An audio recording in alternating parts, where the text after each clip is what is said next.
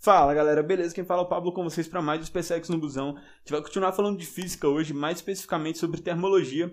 E antes de qualquer coisa, a gente precisa entender que o conceito de quente ou frio vai ser relativo, pois vai depender do seu observador. Por exemplo, se a gente pegar um, alguém que mora no Nordeste e que mora no Sul e colocar eles no mesmo ambiente, provavelmente o cara que mora no Nordeste ele vai estar sentindo muito menos calor do que a pessoa que mora no Sul, porque isso vai depender do observador. É, dito isso, a gente vai entender temperatura como uma medida de agitação térmica ou energia térmica das partículas de um corpo ou de um sistema físico. E calor ele vai ser basicamente a transferência de energia térmica de um corpo para o outro devido à sua diferença de temperatura, sendo que o corpo mais agitado vai transferir energia para o corpo menos agitado, o corpo mais quente vai transferir calor para o corpo menos quente. Sendo assim, em algum determinado momento, ambos os corpos vão ter a mesma temperatura, atingindo assim o que a gente chama de equilíbrio térmico. Esse conceito vai definir basicamente a lei zero da termodinâmica, que diz que quando a gente tem três corpos, se colocar, por exemplo, o corpo A, B e C, e o corpo B e C estão em equilíbrio térmico, e o corpo B está em equilíbrio térmico com A, quer dizer que o corpo A também tem equilíbrio térmico com o corpo C.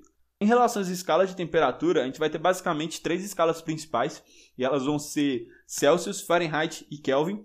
No caso, a gente usa alguns pontos de referência. É, normalmente vai se utilizar o ponto de ebulição e de solidificação da água, sendo Celsius o ponto de 0 graus Celsius vai ser o ponto de solidificação da água e o ponto de 100 graus Celsius vai ser o ponto de ebulição da água. No caso de Fahrenheit, o ponto de solidificação vai ser 32 graus e o ponto de ebulição vai ser 212 graus. E no caso de Kelvin, o ponto de solidificação vai ser 273 Kelvin e o ponto de ebulição vai ser 373 Kelvin. Gente vai ter essas escalas utilizadas em diferentes locais, sendo Fahrenheit normalmente utilizada nos Estados Unidos, Celsius utilizado no resto do mundo e Kelvin normalmente é mais utilizado em laboratório a gente consegue relacionar duas medidas diferentes de temperatura de forma matemática e para isso a gente vai utilizar normalmente algum referencial. Normalmente a gente utiliza aquele referencial no qual eu falei da água, que é o ponto de solidificação e o ponto de ebulição. Sendo assim, eu vou fazer um exemplo aqui para vocês entenderem melhor. Explicar por áudio é um pouco complicado, mas eu vou tentar explicar da melhor forma possível. A gente vai aqui fazer um exemplo em Celsius e Kelvin.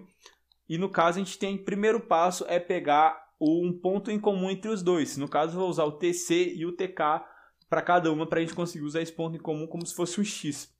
No caso, a gente vai pegar esse TC e vai subtrair do ponto onde a água congela em Celsius. No caso, vai ficar TC menos zero. E depois vai dividir isso pelo ponto de evaporação menos o ponto de solidificação da água. Então vai ficar TC menos zero sobre 100 menos zero e vai fazer a mesma coisa com Kelvin. No caso, vai ficar TK menos 273, que é o ponto de solidificação da água, sobre 373, que é o ponto de evaporação, menos 273.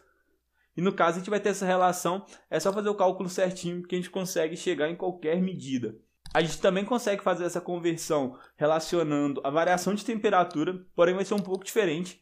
No caso, a gente vai usar também aquela questão de ebulição da água e solidificação, ou o referencial que a questão pedir. E a gente vai fazer assim, a gente vai pegar a variação de temperatura na escala que você vai estar comparando e vai dividir isso pela variação entre ebulição e solidificação da água. E vai igualar isso é a outra medida que você vai estar tá fazendo e vai fazer exatamente a mesma coisa. Vai pegar a variação dessa medida e vai dividir ela pela diferença entre a ebulição e solidificação. E no caso, no caso de Celsius para Fahrenheit, por exemplo, a gente vai ter a variação de Celsius sobre 100, que vai ser igual à variação de Fahrenheit sobre 180. Caso a gente queira simplificar isso, pode ficar a variação de Celsius sobre 5 igual a variação de Fahrenheit sobre 9. Então é isso aí, gente. Muito obrigado por ter assistido. Caso eu tenha falado algo errado ou vocês tenham ficado com alguma dúvida, chama lá no Instagram que a gente vai responder tudinho. Muito obrigado mais uma vez. Valeu, falou, fui!